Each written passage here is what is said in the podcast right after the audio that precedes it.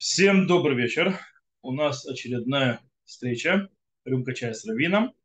Э, Мы, кстати, у нас сегодня уже 19 июня. Я всегда делаю, сразу предупрежду перед тем, как мы начнем урок, э, точнее встречу, это урок, это не урок, э, что июль, начиная с 1 июля, я делаю перерыв на летние, то, что называется, это каникулы, э, для того, потому что народ уже начинает двигаться в разные отпуска и так далее, и до Рошходыш Илюль. В этом году Рошходыш Илюль будет очень рано, будет посреди августа. Поэтому у нас будет полтора месяца, скажем, таком перерыва, и потом будем дальше. У нас сегодня вопросов немного, но э, посмотрим, сколько у нас времени займет на них ответить. Некоторые вопросы, скажем так, глобальные, некоторые вопросы, на которые у меня ответ глобально не знаю, но сейчас я немножко это не знаю, объясню больше, ну и так далее. Некоторые, кстати, повторяются, я уже говорил о них, но есть определенные аспекты, которые стоит осветить. Начнем снова. Я сейчас начинаю с вопросы по порядку их прихода. Итак, начиная с первого вопроса, он звучит так. В Талмуде и у Рамбова, и также у Раба Воложина, Рабхайм из Воложин, сказано, что евреи, стоящие у Синая, вывели из себя яд змея. Ну, в принципе, это Талмуд, это Гмараба Ябамот, э, Раби Йоханан, Рамбам это приводит, это приводит Рабхайм Воложин, это приходят многие другие, не только они. Это цитата просто. Э, так вот, э, вывел яд змея, кстати, не сказано яд змея, сказано зогамата нахаш. Грязь, нечистоту змея. Не сказано яд.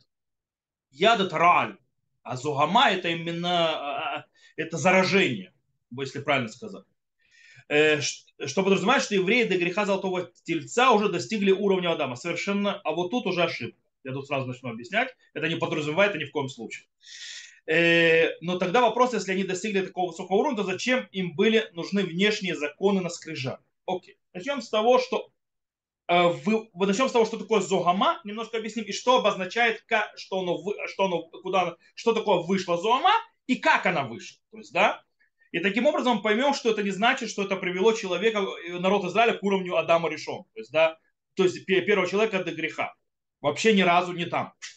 С того, что такое зоама. Зуама, если мы посмотрим на слова Раби Йоханана, то это фраза Раби Йохана в Гумаре, которая говорит, что в тот момент, когда была дарована, то есть, то есть э, когда, то есть, в, э, то есть Нахаш, то есть э, змей, вот этот, кадмон, то есть первичный, не знаю, там, первозданный, он э, там, в Ледонском саду, внес нечистоту в, э, в человеческий род посредством хавы. Причем, э, как это происходит? Дело в том, что мы узнаем, что Раби Йохана есть в Гмараве в Трактате Сута еще в нескольких местах похожий э, с вещи, которые связаны с Зогомой. И о чем идет? И там тоже есть, что говорит, что Синай, допустим, э, Синай, он выбивает это. Речь идет о нечистоте, имеется в виду, что сделал вообще Нахаш, нужно понять. Нахаш имел, то есть по Мидрашу, этому, это Мидраш, он, кстати, Мидраш раба тоже появляется, он имел интимные отношения с Хавой. Поэтому он, э, кстати, вот таким образом он из этих интимных отношений, то есть это обозначает, еще нужно понимать, это мидраж, мидраж нужно понять, что имеется в виду, потому что если брать Рамбама того же, который был упомянут, то понятно, что Рамбам вообще Нахаш не считает, что вот такого э, существа не существовало никогда. Это аллегор, аллегоричное понятие. Понятно, что внесение Зогамы это тоже аллегория.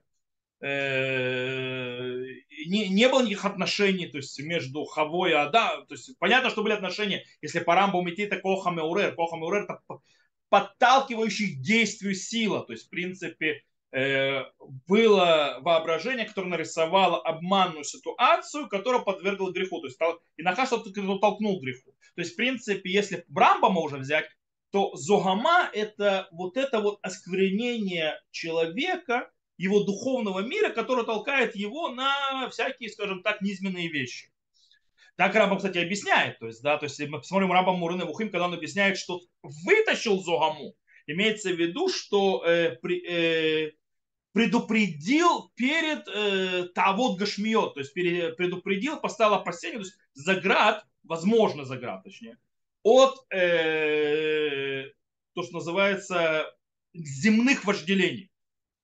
Сейчас я объясню то есть дальше. В любом случае мы понимаем, э, э, если речь идет как имение отношения с животными, как у Рабиохана говорится по поводу арпа, то есть там э, в море в трактате Сута, когда говорится про царя Давида, что Давид вышел против него, там с прощой, сказано, то есть ему Голиаф сказал, что типа я что, Келев, то есть со мной, то есть эти собака, что например, с палками, и там начинает э, Гмар разбирать, что он, то есть он с Гата, что Арпа, то есть она с 100 мужиками была, и, короче, э, явно речь идет о э, очень низменных, э, то есть по-грецки сексуальных отношениях, нужно это понимать, но в принципе на вот низменных вожделениях и так далее, которые постоянно человека тянет на, на это все. И оно как бы сидит внутри. И оно человека, естественно, с точки зрения Рамбама, э, не только Рамбама, это бьет по духовному уровню. У нас есть, кстати, там э, Гмарот и Агада, тот, который Мидраши, которые объясняют, что человек, который имеет отношения интимные с разными, скажем так, запрещенными вещами и нехорошими, то это очень бьет по духовному уровню. То есть, да, но это э, теперь. Отсюда нужно понять, что такое вывел Зогаму. То есть, да, как вы.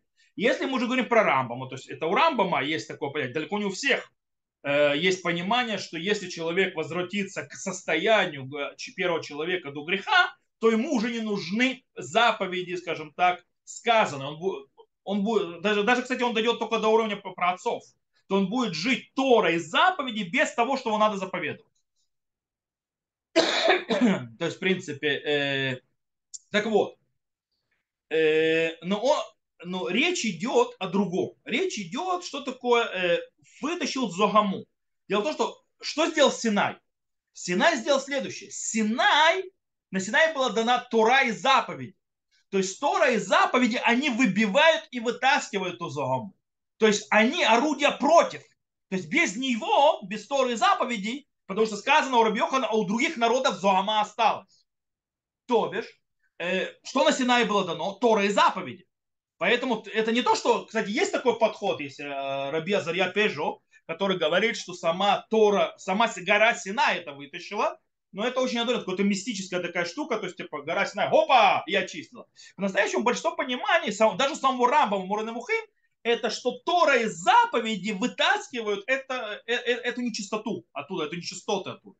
Э, то есть освобождают, а помогают человеку подняться над всякими низменными вожделениями. Это то, что Рамбам прямым текстом пишет. Он пишет, что они приняли Тора в мецва, то есть приняли Тору и заповедь, и таким образом очистились, то есть, да, то есть а, а, поднялись в настоящих, то есть бедоот амитиот, то есть в настоящих то есть, знаниях. Э, и были предупреждены и отодвинуты от э, низменных материальных вожделений. То есть, в принципе, в этом случае Тора и заповеди, она является этим орудием противоядия. Поэтому как ты можешь без Торы и заповедей, если они сами, они, они лекарства? То есть ты можешь, не давая лекарства, вылечить от, от болезни. Поэтому было дано лекарство, даже по рамбаму. И, естественно, нужно понимать, что нет тут никакого уровня, потому что еще все остается возможно. То есть дана свобо- возможность и, скажем так, лекарство вылезти из этой дыры, ну, это значит, что нельзя туда даже обратно свалиться. Есть еще один разбор отдельно по поводу, а что с другими народами и так далее, но это другая тема отдельная. Э, мы заниматься не будем. Так что ответ очень простой. Лекарство нам это нужно, это есть лекарство, никто не до уровня первого человека до греха не поднимался по сей день. Окей, так что э, нам еще много работы. Окей, это ответ на первый вопрос. Следующий вопрос, я вам сразу говорю, но у меня ответ на него не знаю. По причине того, что мы реально не знаем, и сейчас вы поймете почему. Вопрос звучит так. Как назначались, избирались главы колен, колен в пустыне после вхождения в землю Израиля в эпоху судей? Я вам сразу скажу. Мы вообще не знаем для начала, что обозначает понятие носи. Глава колена. Что это значит? Носи это речь идет об уважаемом человеке в племени, то есть в колене. Тогда понятно, кто его избирал. То есть, да, есть человек, который, э, у него авторитетное место, он самый большой авторитет в своем колене. Как это избирается? Это как общество делает такого человека. То есть, э, это, его не избирают. То есть, да, он как бы сам по себе становится таким. Э, тут нет никакого избрания. Э, и тогда нет избирания. Тот, кто самый уважаемый в своем колене, тот, кто там, не знаю, по старшинству, по мудрости, по заботе и так далее, он и глава колена. Это одно понятие, потому что мы не знаем, что значит носи. Это большой спор, чтобы начать понятие носи. Носи это то, как бы возвышенный, то есть, да, а слово ласе, то есть, да, возвысить, с, с, на Соши рожь на Израиль, то есть, да, подними, пересчитай и так далее. А может быть, это речь идет о должности какой-то. Если говорить должность, у нас вообще нет никаких источников, как не назначались. Здесь э, то Моше их назначал, выбирал, то еще кто-то. Смотрите, если это мы говорим про поколение пустыни, единственное, что у нас есть в Сифре. У нас есть Сифре, где описано, что в самом начале главы колен Насия Шватим, то есть в самом, самом начале пустыни, как только-только вышли, они были, это были те шутрим, то есть это были те, скажем так, э, назначенными египтянами, то есть их назначили египтяне стоять над каждым своим коленом. И они, кстати, те, которые воспротивились и восстали против Египта. То есть там э, Сифри объясняет, то есть, да, они дали издеваться над своими коленами, и, в принципе, они люди, которые были назначены, скажем так, властью э, поработившего. Потом они поменялись, да, со временем.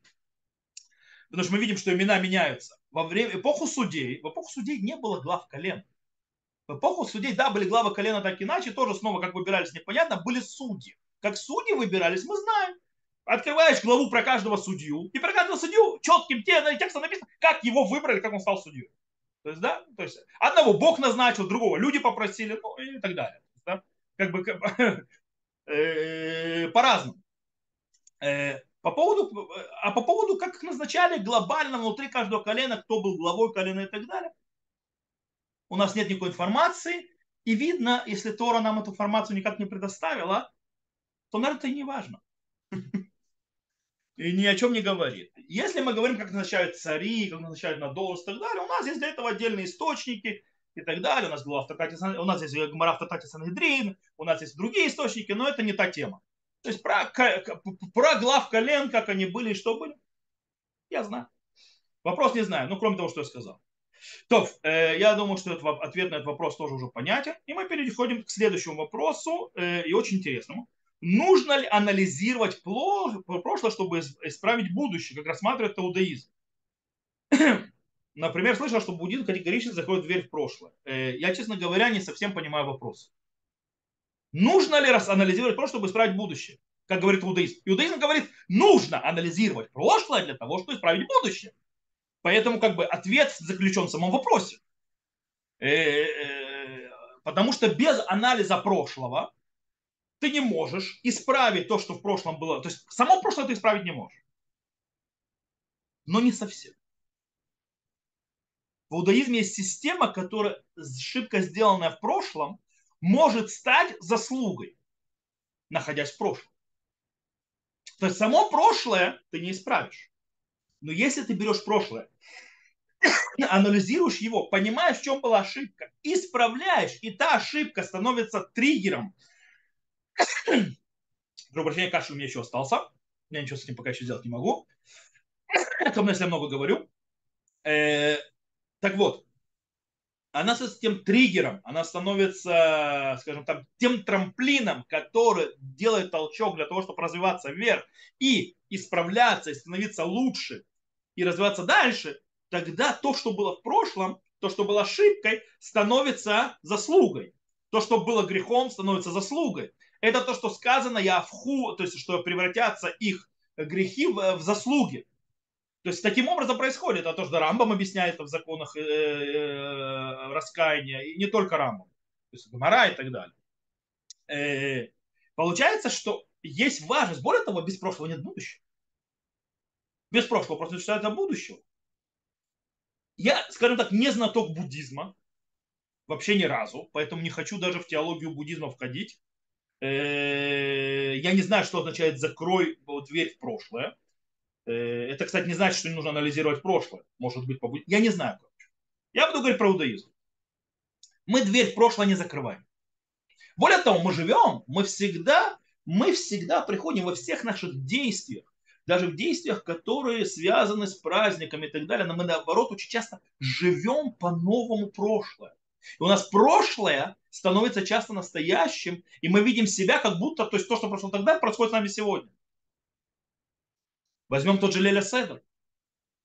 В Песах. Каждый человек должен видеть себя, как будто он вышел из Египта. Но это было в прошлом. То есть я не только не закрываю дверь в прошлое, я переживаю вновь прошлое. И оно становится моим настоящим. То есть я прохожу процесс, сама пасхальная ночь, это проход процесса, который проходили наши праотцы. То есть с момента, то есть, э, и, и, кстати, я всегда объясняю каждый раз, когда я веду Лилиседр, я говорю, что мы заходим на Лилиседр, мы должны реально найти, где наш Египет, то есть, да, где наше рабство, пока еще, потому что человек, э, к сожалению, раб не только физически, он очень часто в других вещах он тоже раб, раб того, раб всего, раб третьего, раб, э, раб четвертого, особенно очень многие участвуют в своих вожделениях, своих ошибочных суждений. Ну, короче, не будем... Каждый понимает, о чем я говорю. И нужно что-то это исправлять. То есть, если мы берем что-то, исправляем, что-то проводим, что-то решаем, что мы берем это как, э, э, как что-то, э, как проект, не надо сразу все брать, потому что нужно понимать. Если человек говорит, завтра я стану новым человеком, исправлю все, это все равно, что завтра начну э, диету. То есть, да, тот, же эффект. Никакого эффекта э, нужно брать чего-нибудь маленькое продвигаться. Поэтому, если я в чем-то вышел из Египта, если какую-то вещь провел через процесс в пасхальную ночь, то я снова пережил. То же самое, как есть по поводу праздника Шавот, который сейчас был относительно еще недавно. Правда, сейчас э, новомесяча Тамуза, но Шавот еще, скажем так, не за горами.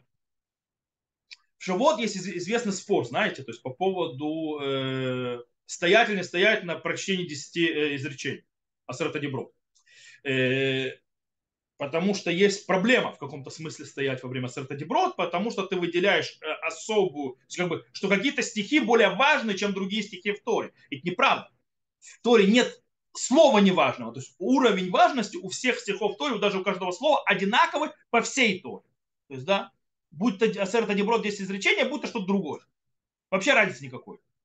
Э, по этой причине нет, нет смысла выделять. А Раф Соловейчик говорит, что да, нужно стоять почему? Потому что мы утром в Шавуот, мы не просто слушаем Тору, не просто как бы вы, мы не, не просто слушая Тору выражаем особое уважение десяти изречениям. Нет! Мы вновь переживаем утром в Шавуот дарование Торы.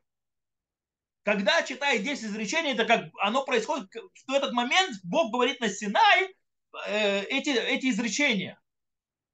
То есть мы как будто снова на Синае. Мы снова переживаем это. Если мы это переживаем, то подарование Торы, извините, заставляет стоять. Когда даруют Тору? Стоят. Потому что Бог спустился на Синай. Стоят. Это не связь дать э, важность этим, за, этим стихам, а это имеется в виду а саму, скажем так, Маамад, то есть само то, что происходит с нами. То есть, в принципе, это получается, прошлое слилось с будущим. Э, это Рав Соловейчик называет хаваят азманом и ахеда, то есть да, это а, а, объединяющее ощущение времени, когда прошлое, настоящее и будущее соединяются в одно целое. Поэтому не закрывается дверь в прошлое. Без прошлого нет будущего. Анализируя прошлое, обязательно каждый еврей каждый день обязан анализировать, что он сделал в этот день. Для того, чтобы закрепить то, что надо закрепить, для того, чтобы усилить то, что нужно усилить, для того, чтобы оставить то, что было хорошо, и искоренить или убрать, или исправить то, что было нехорошо.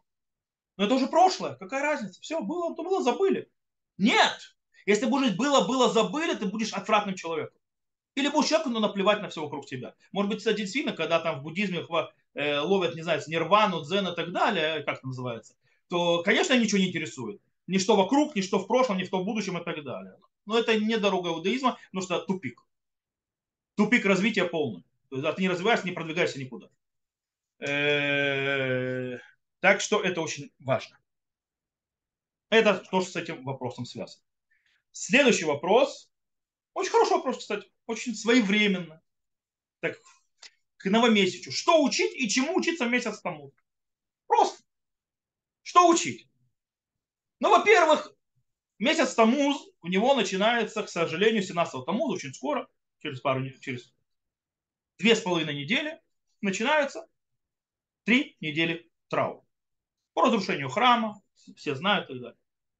Нужно учиться, учить что? Во-первых, нужно учить законы этих э, три недели траура, они скоро, нужно знать, что делать, что можно, что нельзя, это первый очередь. А во второй, во вторая вещь, то есть сказано, что все посты и все эти траурные дни, они даны не просто так, чтобы ты соблюдал э, их запреты и дальше, и все. Нужно, чтобы ты прожил, проанализировал и исправил то, что произошло. Поэтому что учим? Учим, почему было разрушение. Это многие знают, причина ненависть и так далее. К сожалению, мы погрязли в ней сейчас, во всяком случае в Израиле. Я думаю, что не только в Израиле, мир тоже выглядит ужасно. Э, в беспричинной ненависти уже по такое горло, да не горло, с головой уже погрязли. Нам там много что надо исправлять. Поэтому что учить? Книги Мусара, как это исправлять. Я, допустим, в Фейсбуке написал пост, то есть, да, как нужно анализировать. То есть я сделал, сделал некоторый анализ, базируясь на Рави Заксе, не только на психологии толпы, э, по поводу, где наша ошибка. И что происходит, что приводит к этой ненависти. И как нужно из нее выйти. Стоит это тоже учить. Как убрать фундаментализм, как убрать э, деление очень плохое то есть э, по системе свои чужие, называется у нас шпион, э, у нас э, разведчики, у них шпионы и так далее, и так далее. Мы всегда правы, а, а напротив лагерь не прав. Это, кстати, ведет к ненависти, в конце концов. Демонизации, то есть э, противника, то есть оппонента, противника, не дай бог, противника тоже демонизация. Дегуманизация и так далее, и тогда начинается, то есть можно делать чушко и это идет то, что привело к разрушению. Нужно исправить разрушение, нужно учиться, как не попадаться в эту ловушку. Эта задача имеется Тамуза, очень хорошая. То есть законы выучить, искать мусар, типа, учить, э, как не попадаться в ловушку без причины ненависти. Есть для этого много-много книг. Э, и много-много написано, к сожалению, э, мало-мало прислушиваются. Это что, что связано и с этим вопросом. Теперь Следующий вопрос звучит так. Кстати, на следующий вопрос я глобально отвечал уже очень расширенно. Здесь я хочу только затронуть определенную э, аспект, который поднимается. Вопрос звучит так. Как в наше время нужно относиться к так называемым мазиким? Не знаю, как будет на русском. Ну, если те, которые ведут всякие ущербы, всякие там демоны, шмеманы, как их называют. Есть это я добавил, потому что здесь человек написал. Есть ситуация, например, когда говорят, что жених в день свадьбы не должен быть один и так далее. Во-первых, по поводу мазикин, то есть, да, это всевозможные духовные, полудуховные силы и так далее, которые несут вред человеку. Я эту тему разбирал и на рюмке чая. Я помню, довольно-таки недавно относительно, не помню насколько недавно, но довольно-таки недавно разбирал ее весьма обширно. То есть по поводу мазики в наше время, их существования и так далее. Это было недавно, не знаю, может месяц назад и так далее, уже не помню. Плюс я эту тему разбирал в законах кашрута глобально, когда мы говорили, когда я говорил о опасных, э, опасной еде, то есть там забыли там лук в холодильнике и так далее, то есть всякие такие вот вещи, они тоже связаны с мазиким. Это то есть, с точки зрения темы, которую я говорил. Поэтому не хочу снова открывать и начинать снова рассказывать и говорить подход Рамбама, подход не Рамбама как это видят, как это понимают. Я об этом уже говорил глобально не раз. Э, тот, кто хочет, пожалуйста, в Ютубе есть и, э, я думаю, на первом уроке э, по поводу опасных видов еды я говорил, я, от чего идет эта опасность. По-моему, там я разобрал частично, я уже не помню точно. И найти где-нибудь, то есть в рюмках где-то приблизительно месяц назад, может, чуть больше, может, чуть меньше, когда я говорил о вообще по теме э, всяких этих мазиким в наше время. Я хочу затронуть по поводу жениха в день свадьбы. Тут очень интересная вещь. По причине того, что жених в день свадьбы нужно определить, э, нужно понять, что этот обычай по-настоящему э, действительно есть сказано, что, е, что нельзя оставлять жениха в, в день его хупы без охраны. То есть, да, сказано, не только ему нужна невеста, то есть это жениха, невесту и так далее. И есть спор, почему его нельзя оставлять. Одно из объяснений это мазиким. То есть не махазим, а хицуним, там даже не сказано мазиким. Есть хицуним, какие-то внешние, то есть, да, которые завидуют его крутости в этот день. Но есть другое объяснение, которое, в принципе, проводится в алхимических авторитетах. Это то, что у него статус царя. А царь не ходит без свиты. Нельзя царю уходить без свиты, недостойно. Не, не недостойно. и Рама устанавливает на Галаху, без связи с Мазикин, что жених не может быть один в этот день. Ну, вот это есть очень интересный момент. С какого момента речь идет? Речь идет с момента хупы. И до того, как он уединится со своей женой новой. Его нельзя оставлять одного. Потому что тогда начинается вот это вот э, скажем так, он как царь, или там эти всякие хицуним, которые могут ему навредить. А то, что мы сегодня делаем обычай, что женихом уже находится чуть ли не с самого вечера до этого, или как минимум с утра до самой хупы, по закону, по всем мнениям, то есть это вообще не надо делать. Это обычай.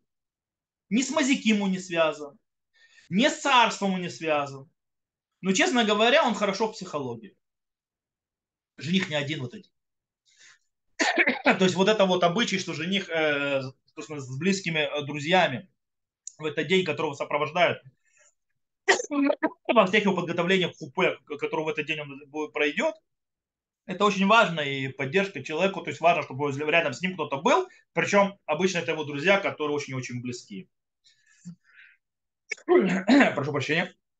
Так что обычно это стоит сохранять. Все остальное очень зависит от многих вещей. Допустим, по поводу руахраа, так называют, то есть плохой, как бы, не знаю, плохой дух и так далее, злой дух который на руках с утра, который там, э, то есть много логический авторитет, начиная с Тосфот и так далее, что в наше время его нет. Почему? Есть много их объяснений, снова я об этом говорил. Поэтому нет ни в туалете. На это, кстати, являет на Галаху. Нужно ли от простого захода в туалет и выхода, когда там что не делал, обмывать руки? По мнению, что там нет руахра, а тоже сегодня уже, то не надо омывать по поводу нужно ставить на тела тедаем, то есть возле кровати, чтобы не ходить с рохраб, этим духом на руках. Тоже, если в наше время нету, то не нужно. И так далее, так далее. Э, но это уже с каждым аспектом понятно. Не могу сейчас взять все, все, все, все аспекты, которые приводит Аллаха, или Талмуд, или Шуханарух, связанный с Мазикин, и объяснять, что и как там. Как я сказал, есть уже урок, который я дал. То, и сейчас я дохожу до последнего вопроса который так и так поднимался, но он э, с моей стороны, по-моему, из всех вопросов, потому что он очень-очень-очень важный на этой встрече. А вопрос звучит так. Нужно ли сегодня, сейчас стремиться возвратиться в землю Израиля? Слышали мне, слышал мнение много авторитетных раввинов, что до прихода Машех евреи должны жить в Галуте. Какие основания для этих двух мнений? Окей. Во-первых, начнем с того, что есть заповедь. Во всяком случае, по мнению большинства логических авторитетов, есть заповедь заселять землю Израиля. Что за заповедь дали? Чуть позже я э, объясню. И как ее объяснить, понять. Это начнем с того. Э, более того, есть Гмара в трактате Ктубот, почти в конце трактата Ктубот, которая пишет очень страшные вещи про тех, кто живет за границей. Очень малоприятно. То есть, как будто у них нет Бога, как будто поклоняется идолам и так далее, и так далее нужно понять, то есть, да, то есть людям, которые живут за границей, неприятно слышать такие вещи, которые Гмара про это говорит. Это стоит знать так сначала. Теперь, по поводу тех, которые говорят, что до прихода Машеха вы должны жить в Галуте. Ну, это мнение, скажем так, я не знаю, многие авторитетные раввины, кто это, по причине того, что с точки зрения авторы э, этого мнения, они очень малочисленны изначально. Речь идет о двух, то есть глобально авторы этой идеи, то есть что именно запрещено, это двое. Один это Адмор и Сатмара, то есть, да, э, э, Рабиоль Мойши, то есть э, э, Тейт Альбом, а второй это Адмор Мункач. Причем предпоследний, потому что последний Адмор Мункач, он жил потом в Петахтикве, есть вот синагога Мункач, и он, его называли Адмора Циони, то есть, да, Адмор Сионистский. Это зять того Адмора, который сказал, что запрещено. Okay? А это его, то есть уже следующий, его, скажем так, то есть он Рав Рабинович, это Адмор Мункач, он уже был здесь как Адмор от Сиони, он ходил в на кипе. Окей, то есть, да, он, то есть, не, он не вязан, но он был, то есть, это очень-очень за землю Израиля, за заселение земли и так далее. У него абсолютно другие идеи. Теперь, откуда они строят свой запрет? что нельзя, нельзя ехать в землю Израиля. То есть, да, они вдвоем говорят, что нельзя. Есть разбор, который мы сейчас объясним, если заповедь ехать. Это, это. Они говорят именно нельзя что есть запрет. Почему запрет? Снова в той же Гмаре в трактате Ктубот приводится рассказ про три клятвы, которые взял Всевышний с народа Израиля, что они не будут подниматься в землю Израиля, пока Всевышний не решит. э, то есть, в принципе, там три клятвы, что он э, запретил нам, тем более, силой подниматься и так далее, и Гоев не трогать, не раздражать. Тогда, правда, третья клятва Гоем обращена, что они не имеют права евреев сильно притеснять. Э, в любом случае, сказано ли в Гмаре галактическое изречение, непонятно. Более того, все, скажем так, обозначающие, знаете, есть муне амитсвот, те, которые приводят заповеди или запреты или так так далее, ни один из них не привел такого запрета. Никто. Более того, у Рамбама, у Роша, у Рифа нет такого запрета. Они вообще это стерли. Нету. То есть, да, они не упомянули об этом ни словом, ни, ни заиканием, ни каким-то упоминанием. И куда ты не открываешь, кого решен ты не открываешь, нету. Очень проблематичное заявление. То есть, да, и поэтому говорят, это вообще гады там. Но даже те, которые говорят, то есть вторая, то есть почему это, э, э, э, это мнение то есть не принимается, по причине тоже есть другая вещь.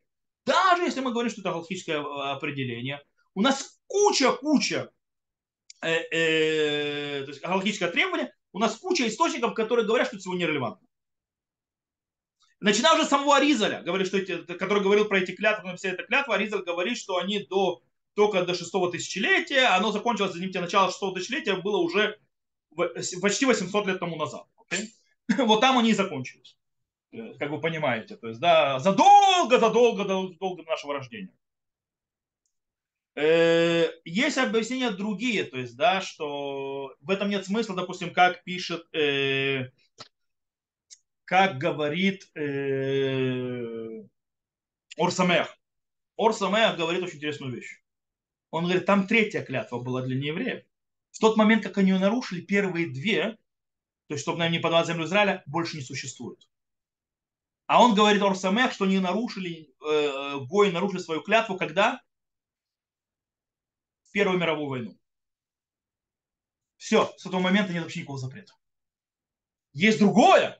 Ведь дело в том, что где запрет? Запрет, если есть другое объяснение. То есть, если Гои не согласятся то есть, если гои согласятся, что мы подняли, то есть нельзя против воли неевреев. А если не евреи согласятся, то можно.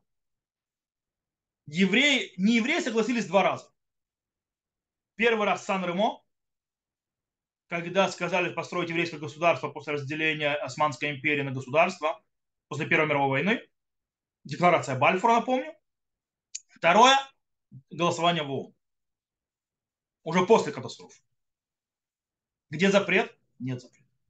То есть э, я могу приводить еще туда, да, то есть что первое, вообще никто из алхимических авторитетов Решуним, то есть эпохи Решуним, Геоним не упоминает такого запрета. Второй, даже если есть такой запрет, то он давно аннулировался. Так или иначе. Третье, Стайплер, то есть, да, Стайплер это папа Рав Каневского, покойного, то есть, э, он говорит, даже если скажем, что есть запрет, и даже если скажем, что он по сей день существовал, он говорит, запрет, он когда его нарушают те, которые его нарушили первыми. После того, как уже все как бы, как с Ерехо. То есть, да, Ерехо, когда уже отстроили, все, запрет ушел. То же самое здесь. Нет его уже больше. То есть, даже если мы скажем, что есть запрет, то есть, да, что евреи должны, то есть, получается, почти нет мнений сегодня с точки зрения так, серьезных авторитетов, кроме там всяких идеологов Галута, э, которые говорят, что есть обязанность жить в Галуте. Нет такой обязанности. Что есть запрет поднимать землю Израиля. Нет такого запрета. Теперь пойдем обратно. Если заповедь положительная, то есть, да, имею ли я право сидеть дальше в Галуте, или есть заповедь, и когда я там сижу, то у меня проблема, потому что я, может быть, отменяю заповедь, заповедь и так далее. Так вот, почти абсолютное большинство алхимических авторитетов первых последних поколений говорят, что есть заповедь ехать в землю Израиля поднимать землю Израиля и, э, и то есть, допустим, э, заселять ее. Рамбан пишет, что это заповедь из. Он приводит ее в своих э, добавках на заповеди у Рамбама, книгу заповедей. Кстати, мнение Рамбама не буду входить, потому что время с Рамбамом очень сложное, там непонятно, то есть, да, и там можно объяснить, что Рамбам тоже так читает, просто не написал, потому что это входит в другую заповедь. А у Рамбама правилам, если одна заповедь вытекает из другой, то нет смысла писать отдельной заповедь. Э, Шурханару, кстати, в нескольких местах явно идет по мнению Рамбана. Явно. Э, большая часть галактических авторитетов считают так же. Э, допустим, Ташбец, то есть пишет, что стихи Торы, Гамара в трактате Ктубот в конце, когда он пишет, то есть там всякие, то есть она показывает заповедь Торы. И человек, который не исполняет ее, у него проблемы большие. То есть на него все эти проклятия, то есть, да, то есть э, и все эти нехорошие вещи, что он не поднимает землю Израиля. Э, то есть заповедь. Теперь, есть Рав и там Хенкин захоронули враха, то есть Ашамикум Дамо, которого убили э, террористы, он пытался доказать, что то есть это Рамбан считает, другие, не, не, другие считают, что это заповедь мудрецов. Это не заповедь Тора, это заповедь мудрецов. И э, как он говорит, потому что, допустим, Росаг и так далее, они тоже не привели как отдельную заповедь. То есть есть всякие книги заповедей, то есть да, не только Рамбама.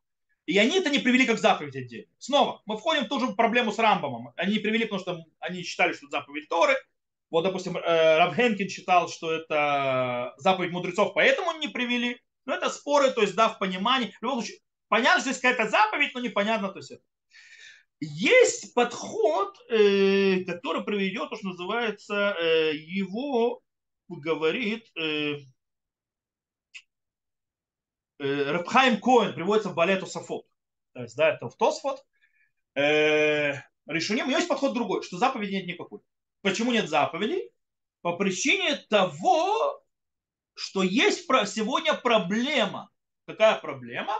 Мы, у нас сегодня проблема с исполнением заповедей, связанных с землей Израиля, поэтому э, нет заповеди по землю Израиля, потому что делать проблемы нам с точки зрения исполнения других заповедей. Честно говоря, многие охруни вообще не понимают этого довода смысле называется, здесь проблемы с исполнением заповедей земли Израиля. То есть мы не можем, мы не знаем, то есть как правильно их исполнять, по этой причине называется, все, мы никуда не поедем. Это не довод. В любом случае, мы сегодня знаем прекрасно уже, что мы сегодня уже хорошо, то есть когда ты приехал на землю и так далее, и когда ты видишь, что все это разбираешь, мы хорошо знаем заповеди, связанные с землей Израиля. И никто не умер, соблюдают сегодня все, и все нормально. То есть, да, то есть, как бы это не такая уж большая наука, страшная, которую невозможно выучить.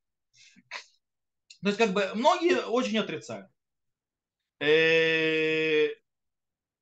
Кстати, то есть э, у Хатам Суфера, очень интересно, Хатам Суфер тоже вроде приводит, у него тоже получается вроде бы, что это заповедь мудрецов, потому что э, это никто не привел как по заповеди Торы, как отдельную из 613 заповедей, но Хатам Суфер столько писал о важности, о, огромной важности. Хатам Суфер, напомню, это он никто иной, как про отец всего харидимного мира.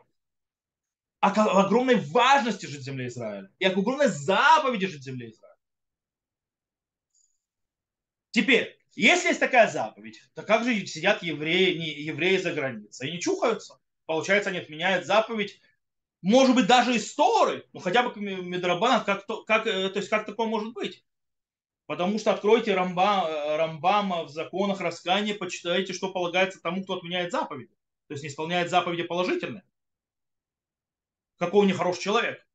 Как же так они сидят? Для этого Рамоша Файнштейн дает ответ. Рамоша Файнштейн говорит, что это мецва киумит э, вело активит. Что имеется в виду? То есть это не активная заповедь, это э, заповедь исполнительная. Что имеется в виду? Имеется в виду, то есть нету требования подняться в землю Израиля, но если я уже приехал в землю Израиля, то мне уже запрещено ее поставлять. То есть я уже в нее попал. То есть если я приезжаю в землю Израиля, то есть я уже обязан э, э, э, заселять землю Израиля и так далее, и так далее, и выезжать имею право только по тем пунктам, которые разрешают человеку, который выезжать за, за пределы земли Израиля. То есть пока я сижу в Галуте, то я не отменяю заповедь. То есть заповедь есть, он говорит. Но я не отменяю. То есть сидя, я как бы сижу, называется, сижу, ничего не делаю. То есть не происходит ни туда, ни сюда ничего. Но если я попаду уже в землю Израиль, на меня эта заповедь спускается. И все. Я уже от нее делаться не могу. Рау Вади Йосеф, и не только он, абсолютно не согласны с Рамом Шфанштейном. Говорит, Мапито, это активная заповедь. Есть люди, которые не выполняют все заповеди. Окей, они живут в знании, не выполняют все заповеди. Не, они, одна из них это вот это.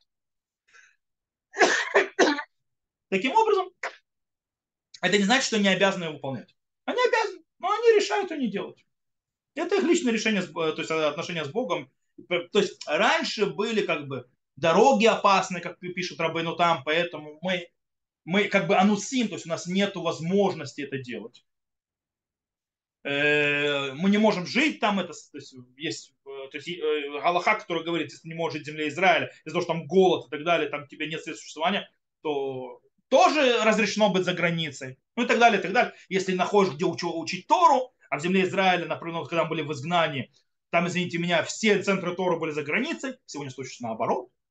Э, сегодня центральные центры Торы не находятся за границей, они все в Израиле. Э, сегодня нету, скажем так, то есть нет, нету центра выше, выше, чем центр в земле Израиля.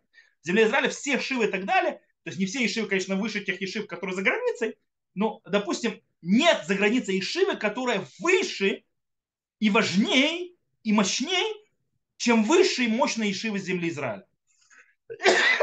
Поэтому нет никакого смысла ехать зем... учить Тору, Тору называть за границей. Она там слабее. То есть, в принципе, все те э, проблемы, которые были и как бы освобождали человека по, вы, по, по, по вынужденной ситуации э, жить за границей, сегодня их нет.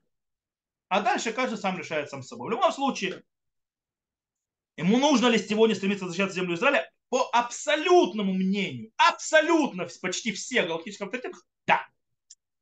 И это, ну, кроме Рамош Фанчина, который говорит, что это киюми, это повелительное, положительное, активное, которое требует делать активное действие.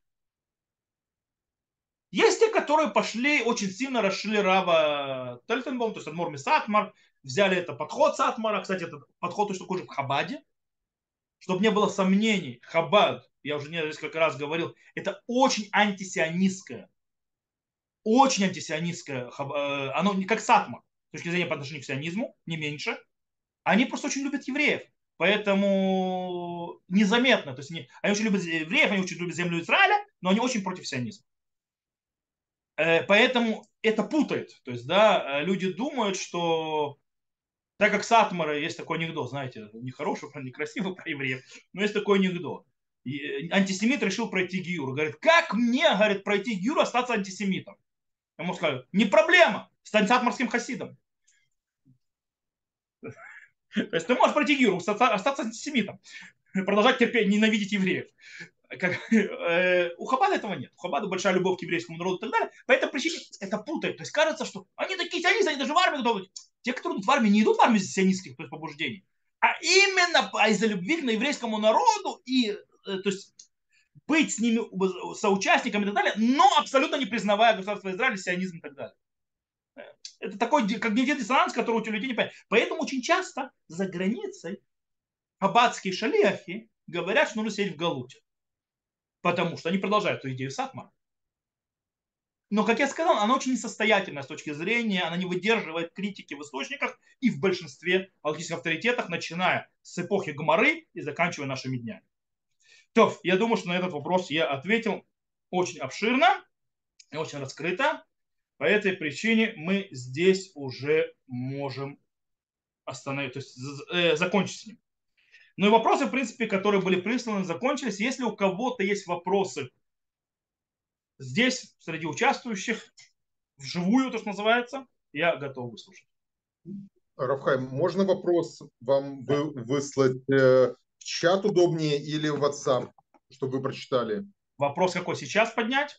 Да, сейчас. Ну, вы можете его сказать, его слышно, он запись идет, слышно, то есть это. Э, я тогда, я тогда зачитаю, сейчас, секунду.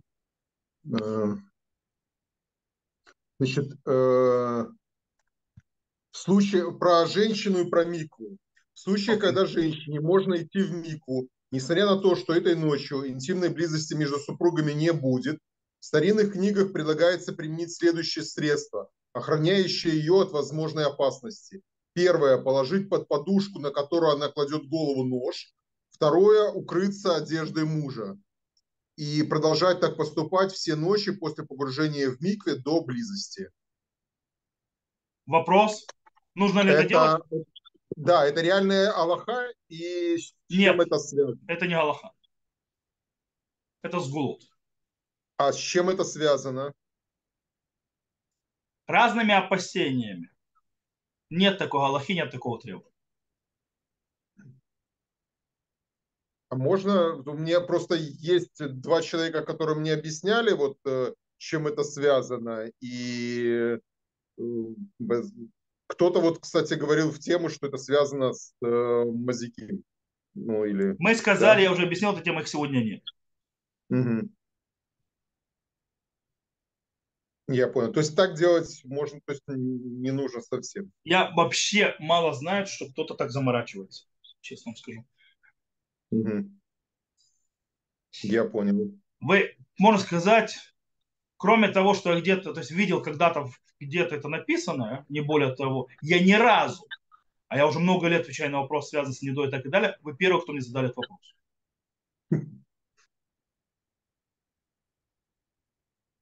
Ясно. То есть я из этого делаю вид, что люди вообще с этим не заморачиваются. Вопрос другой, если мы, я, то есть, э, должна ли идти в шаббат, а мы все равно сегодня не будем, а я могу ли я перенести, то есть, если мы сегодня все равно не будем, то есть завтра, допустим, миг сходить и так далее, это вопросы частые. То есть, да, э, допустим, мы сегодня не на свадьбу, все равно вечером не будем, могу ли я не идти в микву и так далее. Это часто происходит, а про всякие наживки.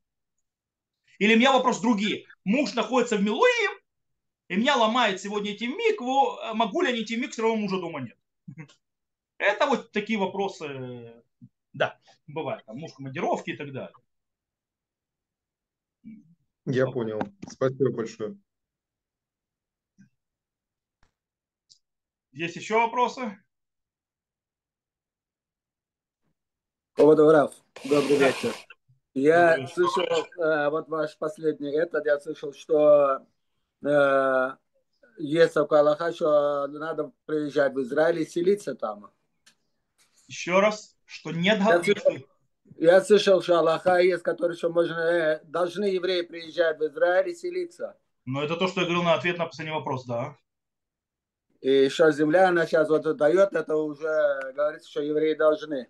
Там они ну, как бы, и... даже и было многие мнения, которые даже когда то есть было и плохо, и было тяжело, евреи все равно были должны. То есть обязанность не была никуда не девалась. Имеется в виду, что у них вынужденно они не могли жить. Но не, потому, но не потому, что обязанности не было. Обязанность была всегда. Ну, Наполеон вроде собирался построить Иерусалим, но ему не дали. Наполеон, он не еврей, извините меня, он не должен ничего Да, он не еврей, но он собирался построить. Окей, okay, ну и что? А после этого уже сколько лет прошло, там полтысячи лет прошло, и евреи... Полты, нет, полтысячи лет не прошло со времен Наполеона, никак. Ну, 300 лет прошло, 300 лет прошло оно. 200, Это 1700... э, еще, не, еще нет 300 лет, ну. Ну, все равно, но евреи-то уже поселились, и земля-то уже дает плоды. И Земля-то цветет. И почему да. же тогда большинство вот эти, как бы сказали, живут, э, люди да, религиозные живут в Америке, они не признают Израиль. А имеют этот земли покупают, дома покупают в Израиле. Я не могу быть ответственным за решение, за решение людей, почему они остаются там, не приезжают сюда. Не, они говорят, что Израиль должен быть, когда уже придет Мышах. Я, так извините меня, я, вот, это был последний вопрос, на который дал развернутый ответ. Все понятно, спасибо. Спасибо большое. Пожалуйста. Да, еще какие-то вопросы?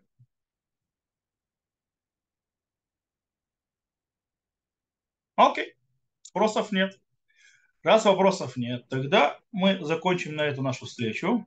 Всего хорошего. Всем до новых встреч. Увидимся.